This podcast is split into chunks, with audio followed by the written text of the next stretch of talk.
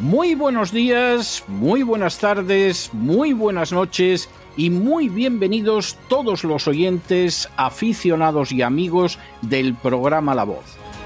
La Voz comienza ahora un nuevo crowdfunding para su décima temporada, la que corresponde a 2023-2024. Lo hace además en unos tiempos en que la libertad está más amenazada que nunca en España, en Hispanoamérica y en el resto del mundo. Una vez más, como en las temporadas anteriores, está en manos de ustedes que la voz deje de emitirse o que por el contrario continúe sus tareas cotidianas. Debido a la crisis económica, al cambio del dólar en relación con el euro y sobre todo a la censura persistente de este programa en las redes con su correspondiente desmonetarización, en esta décima temporada nos vemos obligados a aumentar el objetivo del crowdfunding hasta la cifra de 150 mil dólares. Con esa cantidad, la voz podría cubrir los gastos de hardware, la distribución por Internet del programa, los modestísimos estipendios que recibe el equipo de la voz integrado por ocho personas, así como los gastos generados por la comisión, las recompensas y los gastos de envío relacionados con el crowdfunding. Por supuesto, una vez más, la décima vez, como cada año, son ustedes los que deciden. Si creen que merece la pena contribuir a la causa de la verdad, de la libertad y de la justicia, como un aporte tan modesto como puede ser el coste de tres cafés o de dos refrescos, si piensan que merece la pena seguir escuchando día a día la voz son ustedes más que bienvenidos a la hora de contribuir al nuevo crowdfunding que permitirá que puedan escuchar este programa una temporada más. Muchas gracias por todo. God bless you. Que Dios los bendiga.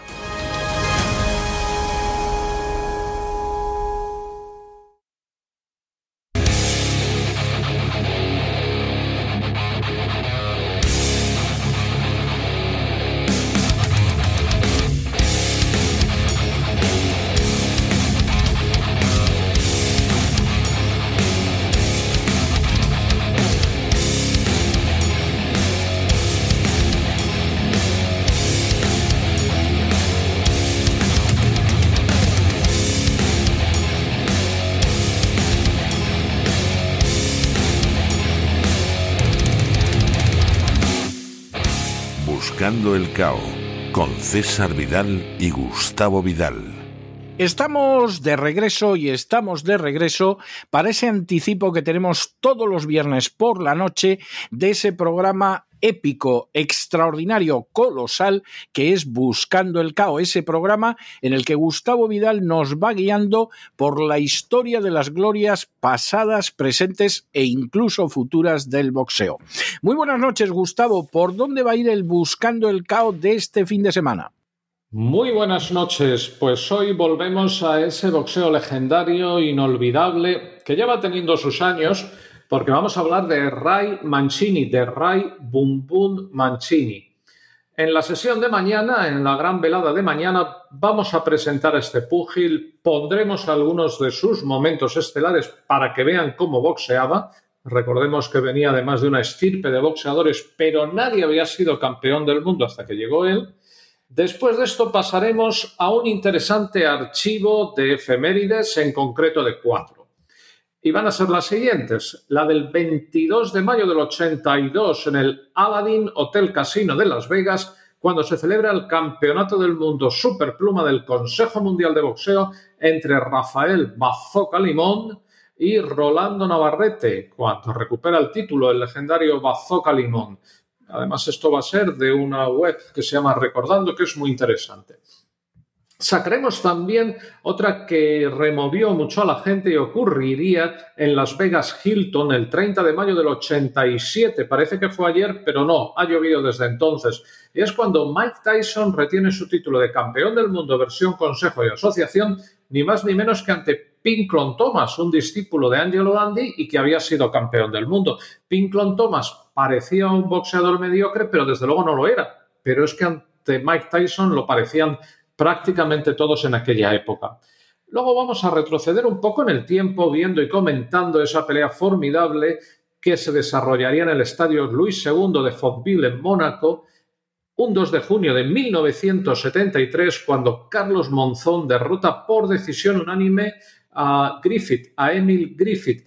Era la segunda vez que se veían las caras. En septiembre del año anterior, Monzón había noqueado a este hombre, a Emil Griffith, un boxeador también formidable y campeón en bastantes coronas, lo que dio origen a ese famoso cuento de, la noche de, Bueno, no de la noche de mantequilla, eso fue con mantequilla Nápoles, pero bueno, es igual. Y luego, y luego en el Caesar Palace de Las Vegas, el 3 de junio de 1991, Thomas Hans, mm, quizá contra todo pronóstico, derrotaba a Virgil Hill por decisión unánime en el Campeonato del Mundo de la Asociación Mundial de Boxeo del Peso Semipesado.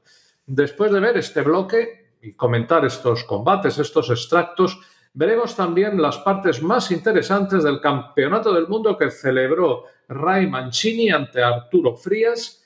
Hablaremos y comentaremos esa terrible tragedia ante Duke Cooking que cambió el mundo del boxeo y que obligó a reducir los combates de 15 a 12 asaltos por el fallecimiento de este púgil coreano. Fue una grandísima tragedia.